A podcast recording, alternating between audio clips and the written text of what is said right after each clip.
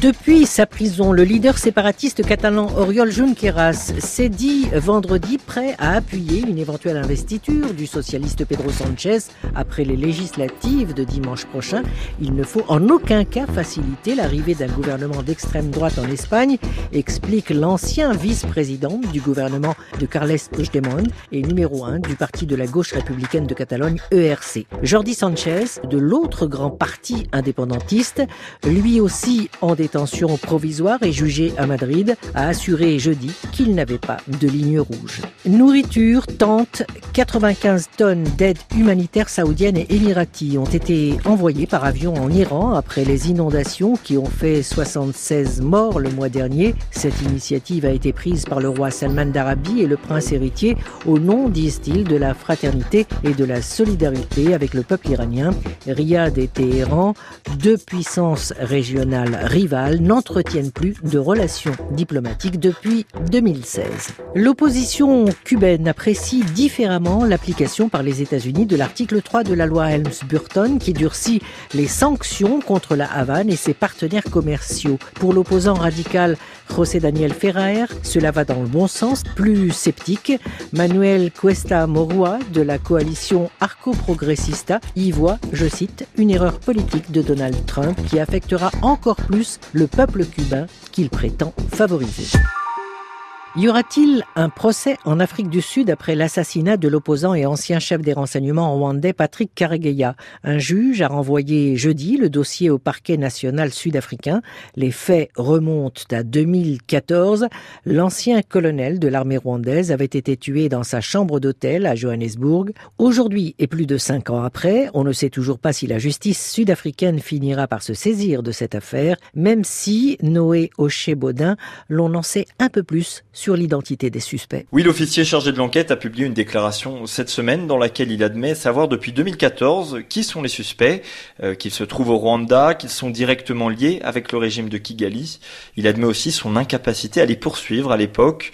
On écoute Guérinel, l'un des avocats de la famille Karigaya.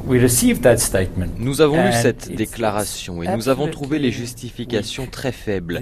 Les enquêteurs nous ont indiqué que malgré le fait qu'ils savaient qui sont les suspects, comment et quand ils avaient tué Patrick Karegeya, il était très difficile de demander l'extradition. En 2014, les enquêteurs avaient d'ailleurs fait un rapport de l'affaire devant une commission parlementaire, ce qui fait craindre une interférence politique de la part de Pretoria.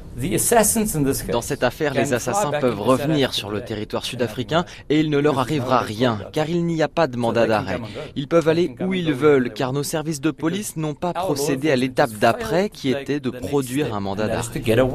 Retour maintenant à la case départ donc. Comme en 2014, c'est au parquet sud-africain de décider s'il y a matière à poursuivre suivre les suspects et cela peut prendre du temps. La première fois, il lui avait fallu près de 5 ans pour prendre la décision. Noé Oché-Baudin, notre correspondant à Johannesburg. Retour à présent sur le dernier rapport de Reporters sans frontières en matière de liberté de la presse. Si la Somalie et la République centrafricaine sont les pays les plus meurtriers pour les journalistes en Afrique subsaharienne, la bonne surprise est venue de l'Éthiopie, pays qui fait un bond de 40 places dans le classement de RSF, une amélioration liée au changement de régime à la politique d'ouverture menée par le nouveau Premier ministre Abiy Ahmed. Valérie Crova. Libération de dizaines de journalistes emprisonnés, fin de l'interdiction de plusieurs centaines de sites internet et de médias. Les mesures en faveur de la liberté de la presse ont été aussi rapides que l'ouverture de l'espace politique éthiopien. Pour la première fois depuis plus de dix ans, souligne Reporters sans frontières, il n'y a plus de journalistes en prison. Les blogueurs éthiopiens ont également bénéficié de cette ouverture historique.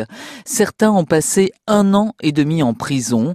Ils étaient accusés de terrorisme par l'ancien gouvernement qui avait décrété l'état d'urgence pour museler toute voix dissonante, notamment sur les réseaux sociaux. Plus de 200 sites internet et blogs ont ainsi été interdits durant plusieurs années. Quand Abiy Ahmed a prononcé son premier discours devant le Parlement, il a demandé pardon à tous ceux qui avaient été torturés. Parmi eux, il y avait des journalistes qui voient en lui un homme providentiel, capable d'accepter aussi les critiques. Un an après son arrivée au pouvoir, le Premier ministre éthiopien est en train de réformer la loi antiterroriste et celle sur les médias, particulièrement répressive à l'égard de ceux qui exercent le métier de journaliste.